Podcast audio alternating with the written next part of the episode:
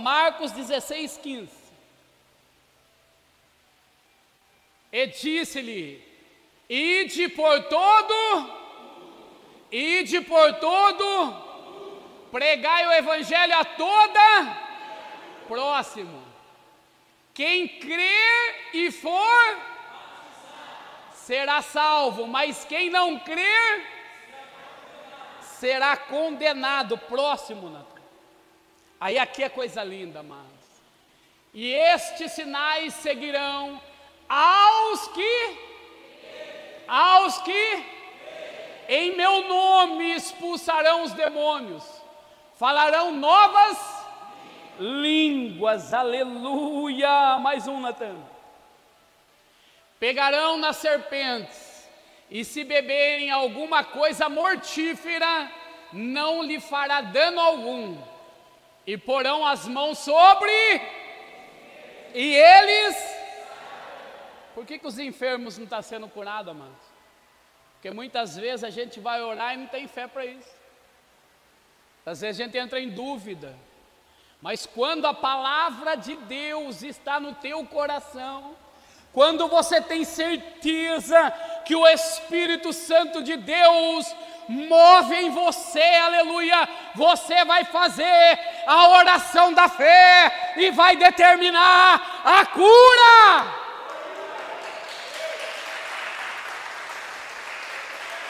Aleluia! E isso nós presenciamos lá naquela igreja a cura. E ali eu estava falando com Deus, Deus, por que, que aqui o Senhor está fazendo? E na maioria das igrejas, não. Tomei um tapa no rosto, mano. Que tapa no rosto. Ele falou porque a maioria das igrejas está preocupado em pagar o aluguel, está preocupado em pagar as despesas da igreja. A maioria das igrejas está preocupado com a situação financeira da igreja e esquece que a igreja é minha. Aleluia! É eu que levanto o dizimista o ofertante sou eu que levanto, porque aquele que está na minha palavra é nova criatura. E a nova criatura ela se converte, ela passa pelas águas do batismo e ela se converte de corpo, alma, coração e bolso. Aí alguém vai dizer assim: ai, mas Deus não precisa de dinheiro. Diz uma coisa para mim: Jesus tinha um tesoureiro, sim ou não? Quem acha que tinha, levante a mão. Por que, que ele tinha tesoureiro então? Se era o próprio Jesus que estava na terra.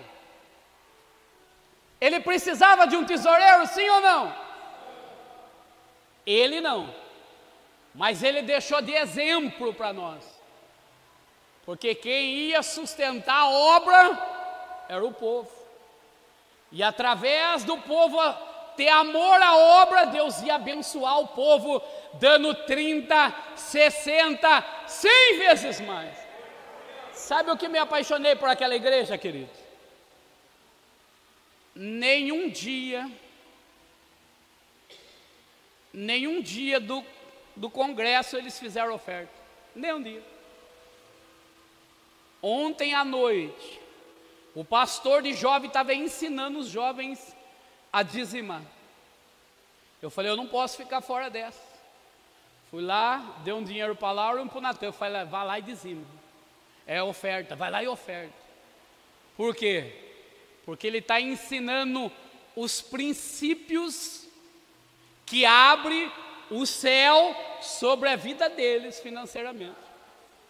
Que coisa linda, amados. Que coisa linda! Vendo aquelas pessoas falando em línguas, chorando, vendo aqueles jovens, ah, que coisa gostosa! A palavra de Deus vai dizer em Mateus 9,37, põe aí na terra. Então disse aos seus, aos seus, a ceifa é realmente grande, mas poucos os obreiros. Poucos são os obreiros. Sabe o que Deus está falando para nós aqui? Ei, a seara é grande, querido. Ai, pastor, o meu bairro é difícil. Ai, pastor, esta igreja é difícil. Sabe o que eu aprendi? Quem quer, faz. Quem não quer, dá desculpa. Fala para essa pessoa do lado sua aí. Você quer ou você quer dar desculpa? Você vai fazer ou você vai dar desculpa? Aí alguém vai falar assim: ah, pastor, mas eu já estou de idade, ó, já parei. Gente do céu, tinha um senhorzinho lá de cabeça branca, eu acredito que ele tinha uns 90 anos. Que amor, que alegria, sabe o que ele estava fazendo? Lavando o banheiro da igreja. Tratando o povo, pode entrar, meu amado, pode entrar. E eu olhei aquele senhor, eu falei: esse homem é cheio do Espírito Santo de Deus. Por quê? Porque grande é a seara, mas poucos são os ceifeiros. Poucos são os ceifeiros. Deus não chamou você para sentar no banco, não, igreja. Deus não chamou você para ser um ouvinte da palavra de Deus, não, igreja. Deus chamou você para ser discípulo de Jesus, aleluia pregando o Evangelho de Deus. Agora vem comigo. Imagine que coisa gostosa, querido. Você chegar para uma pessoa e falar de Jesus. Aquela pessoa ela começa a chorar. Por quê? Porque não é a minha, não é a tua palavra que convence, mas é o Espírito Santo. E através do Espírito Santo ele entra na alma da pessoa e quando a palavra entra ali, aleluia, a pessoa entende que ela precisa de Jesus. E ela começa a chorar. Aí você faz o apelo. Ela aceita Jesus. Aí você já traz ela para o batismo. Você não acredita, querido, que até hoje tem crente que não quer se batizar. Quando o crente não quer se batizar, querido, é porque ele não é crente. A palavra não entrou dentro dele. Ele não entendeu o verdadeiro evangelho. Olha o que diz, Atos 2,41. Não é todo mundo que vai aceitar a palavra, está escrito aqui, ó. Ah, pastor, eu falo da palavra para o fulano, mas ele não quer. Se ele não quer, deixa, não fala mais. Isso aí é dar pérolas a porcos. Sabe, você quer que a pessoa se converta na marra? Não, querido. Jesus não morreu naquela cruz lá, à toa. Ele não morreu naquela cruz lá para que você implore para as pessoas aceitem Ele, não, porque a palavra de Deus está dizendo isso. De sorte os que forem batizados e os que de bom grado receberam a sua palavra. E naquele dia agregaram-se quase três mil almas. Olha o que está dizendo. Se de sorte os que foram batizados e os que de bom grado receberam a palavra de Deus. Não tem gente que é assim? Ah, não fala de Jesus não que eu não quero ouvir. Sai de perto, querido. Sai de perto. Tanta gente precisando. Ele fez algo ontem para os jovens que estavam na igreja. Eu falei, meu Deus. Chegou para os jovens assim, ó.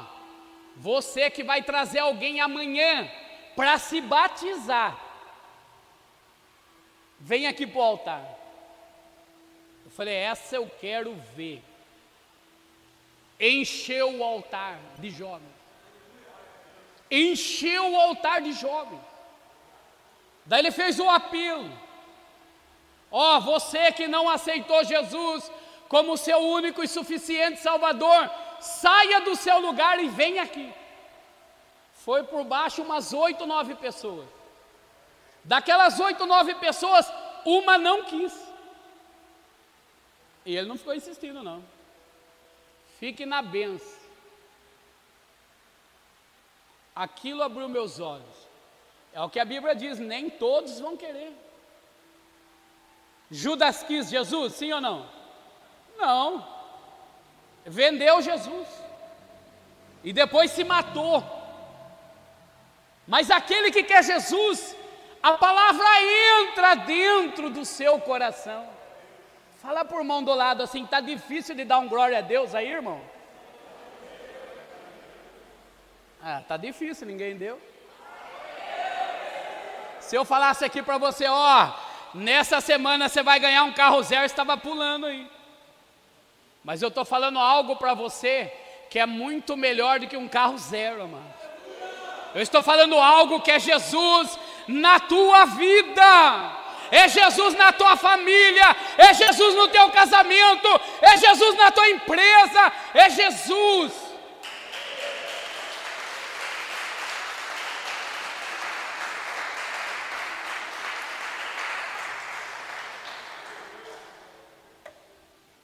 Aí um pastor lá contou algo que mexeu comigo. Ele falou, falou assim para nós lá. Tinha um irmão lá na minha igreja que ele se tornou empresário. E ele me chamou para ir lá ungir a empresa dele. E quando eu fui ungir a empresa dele, estava escrito assim: Esta empresa é do Senhor Jesus. Ele pegou óleo e começou a ungir: Senhor, abençoa, faz com que essa empresa venha a prosperar. Passou-se dois anos, a empresa dele explodiu, ficou uma empresa gigante. E ele chamou o mesmo pastor para ungir. Ele chegou lá, começou a olhar para a parede. Ele falou: cadê Jesus daqui? Sabe como que é, né, pastor? Eu tenho alguns fornecedores, eu tenho alguns clientes que não gostam de Jesus. Ele só olhou assim, falou: beleza. Vamos ver quando Jesus voltar, né? Porque a Bíblia diz assim: aquele que me nega diante dos homens, eu vou negar diante do Pai. Olha para a tua mão agora. Faz assim com a tua mão, olha aí. O que tem na sua mão? O que, que tem na sua mão? Quantas almas tem na sua mão? Para quantas pessoas você falou de Jesus? Ah, pastor, eu estou preocupado com as minhas finanças, com as minhas contas que vou, vai vencer, com os boletos da segunda-feira. Ei, quanto vale uma alma? Quanto? Não tem dinheiro nesse mundo que pague o valor de uma alma. Você acha que se você ganhar almas para Jesus, Ele vai deixar você falir? Ele vai deixar faltar o pão para você? problema é que a gente gasta muita força e tempo errado. Enquanto isso, Jesus está voltando. E sabe o que vai acontecer, querido? Não adianta falar, ó, oh, presta atenção que olhe para mim. Não adianta falar, ai Senhor, eu não sabia, eu não ouvi. Sabe o que Jesus me confrontou lá? Pregue a palavra. Pregue a palavra. Pegue a palavra. Porque aqueles que de sorte foram batizados e os que de bom grado receberam a sua palavra, e naquele dia agregaram quase três mil almas, num único dia, querido, num único culto, três mil almas. Vem comigo. Mateus 5,3. A gente não fala assim? O Senhor é o meu pastor, nada vai me faltar. Tá ligado? Tá ligado? Tá ligado? Eu sou o filho do Pai. Eu sou abençoado. Sim ou não? Mas tem uma condição aí, querido. Bem. Deixa eu ver se eu vi certo aqui. Natal. Mateus 5, 13. 13, né? Vós sois. E se o sal for, com que se há de salgar? Para nada mais, senão para ser lançado e pisado pelos homens. Eu sou o sal da terra, a luz do mundo. Depende do tempero que você está exalando. O sal aparece numa comida. Você pode ir numa churrascaria, você não fala, que sal maravilhoso, que sal gostoso. Que será que sal que usaram aqui, aquele rosa, ou aquele branco, ou foi o sal grosso? Ninguém fala do sal mas deixa ele faltar. A primeira coisa que fala, se a comida está sem sal. É assim que nós somos, queridos. É assim que nós somos. Mateus 5,14. Vós sois a luz do mundo. Não se pode esconder uma cidade edificada sobre um Sabe o que eu aprendo aqui, queridos? Que eu e você somos luz. E se nós somos a luz do mundo, aonde a gente for, a gente tem que falar de Jesus. Aonde a gente for, a gente tem que temperar. Aonde a gente for, a palavra de Deus não pode apartar da nossa boca. Fala lá para Jesus. O Natan saiu tão impactado de lá que Aonde a gente ia comer, ele falava: vai lá na igreja, vai lá na igreja. Falei, ó, um pouco. Já se tornou discípulo do André, do pastor André. Que coisa linda, mano. Você vê esse menino chorando na presença de Deus. Aí eu falei assim: por que, que na nossa igreja não está acontecendo isso, Senhor? Lembra do bebedor? Sim ou não? Sim. Vai até o bebedor. Se você preparar para vir para o culto, sabe o que é preparar? É orar lá em casa. Fala comigo hoje, Senhor. Você chega aqui no culto, na catedral, primeira coisa, vai orar. Desce lá, na sala de oração, ora. Deixa as brincadeiras para depois, as conversinhas para depois. Você vai ver se Deus não muda a sua vida. Você vai ver se Deus não muda a tua história. Pastor, então não posso brincar? Pode sim, querido, que até Jesus brincava. Mas eu estou ensinando você a ganhar a sua família para Jesus.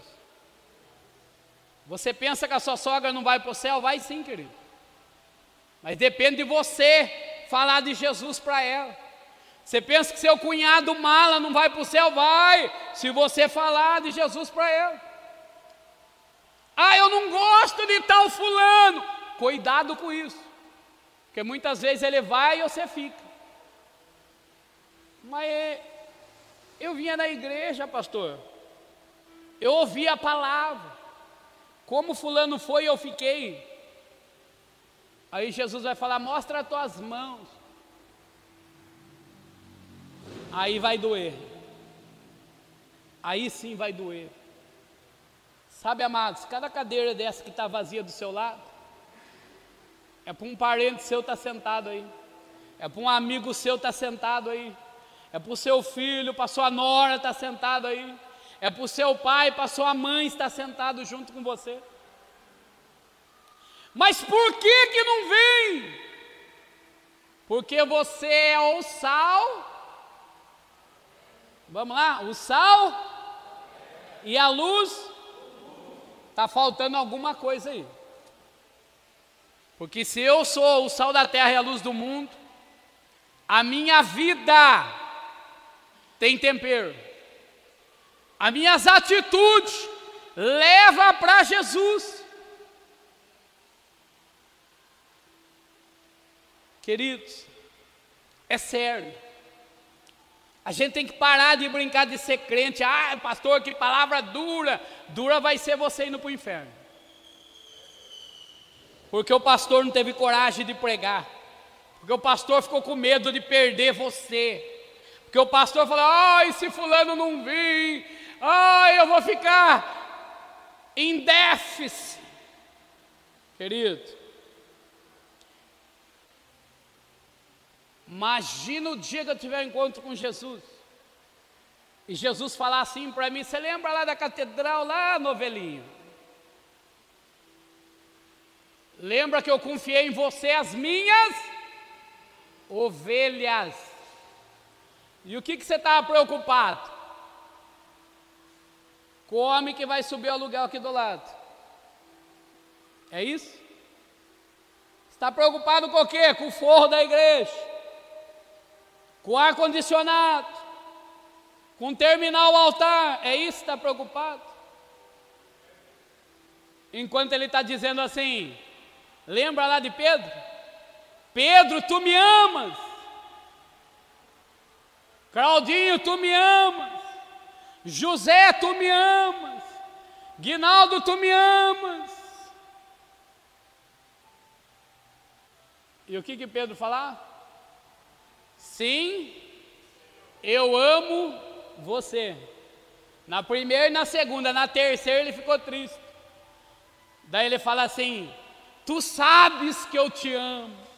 E o que, que ele diz? Nas três vezes. A primeira, apacenta os meus cordeiros. A segunda, apacenta as minhas ovelhas. E o terceiro, apacenta os meus discípulos. Porque aquele que ama Deus, aquele que ama Jesus, ele ama a obra de Deus, aleluia. E ele não mede esforço para trabalhar na obra. Sabe o que mais a gente ouve hoje? Eu trabalhar na obra, estou fora. Ai, meu amado, minha amada. Tomara que Jesus não fale assim. Você entrar no céu, estou fora. Por quê? A obra não salva ninguém, sim ou não? Sim ou não? A obra não salva mas é pela obra que você conhece quem é salvo. É pelo fruto que você conhece a árvore. Se eu der uma maçã para você, que árvore é essa? O que mesmo? Macieira. Se eu te der uma manga, se eu te der uma uva, Não tem como pular fora. Se eu te der uma banana, uma bananeira, sim ou não? É assim, queridos. Missão, ah, eu gosto dos missionários.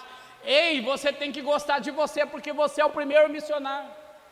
Você é o missionário na tua casa, na tua família, na tua empresa, aonde você for, você é um missionário. A gente sustenta os missionários, pastor? Sim. A gente manda oferta missionária. Mas a gente é missionário. Põe lá, Natan. João 13, 35. Olha o que a palavra de Deus vai dizer.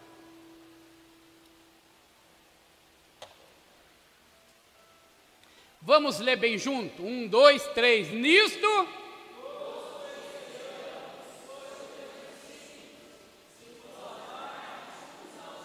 Olha que palavra. Nisto todos vão conhecer quem? Se é discípulo, sim ou não? Mas como que vai conhecer? Se houver amor uns aos outros. Então não adianta eu estar aqui e falar assim, ah, eu não suporto o Rubão. Exemplo, tá? Ah, eu não bato, meu espírito não bate com o Rubão. Um tem que ir para o inferno e outro para o céu. Porque se não bate aqui, não vai bater lá. E lá só entra se tiver amor. Sim ou não? Por que que vão conhecer? E nisto todos conhecerão os que sois meus discípulos, se vós amares uns aos se tiver amor, querido. Se não tiver amor, não tem. Mas não é amor da boca para fora. É amor através da atitude.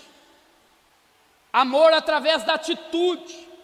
Se a atitude com que eu ajo é com amor, é com respeito, é com honra, é com carinho, é entrar na tua dor, aí sim eu vou ser discípulo de Deus.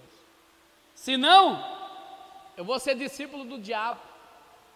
Porque a minha boca fala algo, mas o meu coração está dizendo outra coisa. E olha que coisa linda. Quando a pessoa entrega a vida dele para Jesus, passa pelas águas do batismo e deixa Deus cuidar dele. Atos 2,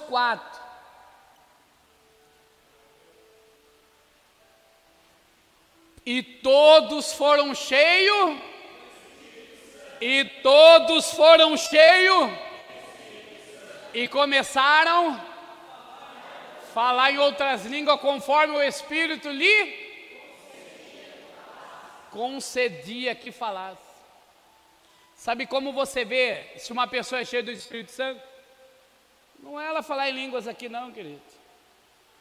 Não é ela pular aqui não da cambalhota, piroleta, não. É a atitude dela. Quantas almas ela traz para Jesus? Para quantas pessoas falou para Jesus? Para quantas pessoas ela estendeu a mão?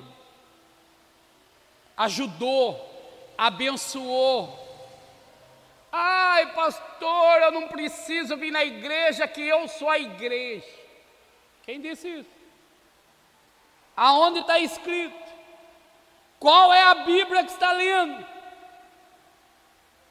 A Bíblia diz que nós somos membro do corpo de Cristo. E a igreja é a noiva de Cristo. Então você precisa estar na igreja sim. Você precisa estar amando o seu irmão, estar estendendo as mãos, estar convidando as pessoas. Só assim, amado. Só assim, não adianta. Eu não vou enganar você de jeito nenhum. Porque pior que eu enganar você, estou enganando eu mesmo em primeiro lugar. E a palavra de Deus diz assim: o que muito é dado, muito será, e o que pouco é dado, pouco será. Aí alguém vai dizer assim, pastor, então eu quero pouco, pelo menos sou cobrado pouco. Vem comigo. Você nasceu para quê? Para ter uma, visa, uma vida rasa? Ah, pastor, eu nasci para me comer, dormir, trabalhar, criar meus filhos e morrer. Foi para isso? Sim ou não? Para que, que você nasceu? Para levar a glória de Deus, a palavra de esperança, a palavra que salva, que cura, que batiza e que Jesus vai voltar, aleluia. Mas depende de nós, amados. Você acha que as ferramentas que a igreja do Evangelho quadrangular tem é para levar esperança para tua casa? Sabe o que a fundadora desta igreja diz? A Aimee sempre McPherson alcance o perdido a qualquer custo. E o que, que a gente faz? Fulano é pecador. Ah, eu não quero perto de mim. Não. Jesus veio para um pecador. Eu vou repetir. Jesus veio para um pecador. Sabe para quem Jesus veio? Para mim. Jesus veio para você, querido. E aquele que diz que não tem pecado já pecou. Então, se todos nós fomos pecadores, por que não levar a palavra de esperança adiante? Por que não falar desse Jesus aonde você está indo? Na sua escola, na sua faculdade, no seu emprego, no mercado, na farmácia, na rua, aonde você estiver. Leva Jesus. Ou você vai perder para os jovens. Fala por mãozinho do lado aí. Você vai perder para os jovens? Porque Jesus está levantando uma geração. Eu vou repetir. Jesus está levantando uma grande geração de adoradores que adoram em espírito. O que é adorar em espírito em verdade? Amar a Deus, eu amo você, Deus. Eu te adoro, mas as obras da minha mão é verdadeira. É isso, amados. Nós temos que sacoalhar. Parar de brincar de ser crente. É culto de missões. Ai, pastor, não prega assim não, que amanhã eu não venho mais. E eu vou fazer o quê? Será que eu vou ter que buscar sua, você lá na sua casa para você ser salvo? Se for depender disso, infelizmente, querido, você que já é crente velho, não tem como eu fazer isso. Mas se você é um crente que acabou de chegar na igreja, se converteu hoje, eu vou buscar você lá na sua casa. Porque o crente novo tem que dar papinha na boca, que nem bebê. Mas o crente velho já come. Sim ou não? Sim.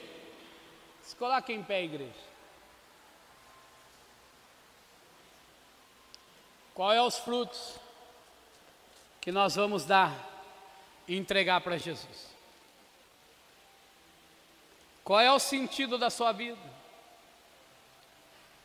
Sabe, amados, aquele que serve Jesus, verdadeiramente ele é feliz ele sorri do problema. Porque ele tem certeza. Jó disse isso. O meu redentor, ele vive. E no momento certo ele vem ao meu socorro. E o que Jó perdeu? Tudo. Dez filhos. Sete filhos, três filhas todos os seus bens e ganhou uma doença. Aonde a própria mulher dele diz assim: amaldiçoa esse Deus logo e morre, homem. E o que, que ele fala? Nu saíste do ventre da minha mãe, nu voltarei para lá. Eu adorava o Senhor quando Ele me abençoava, e agora eu não vou adorar? Bendito seja o nome santo do Senhor.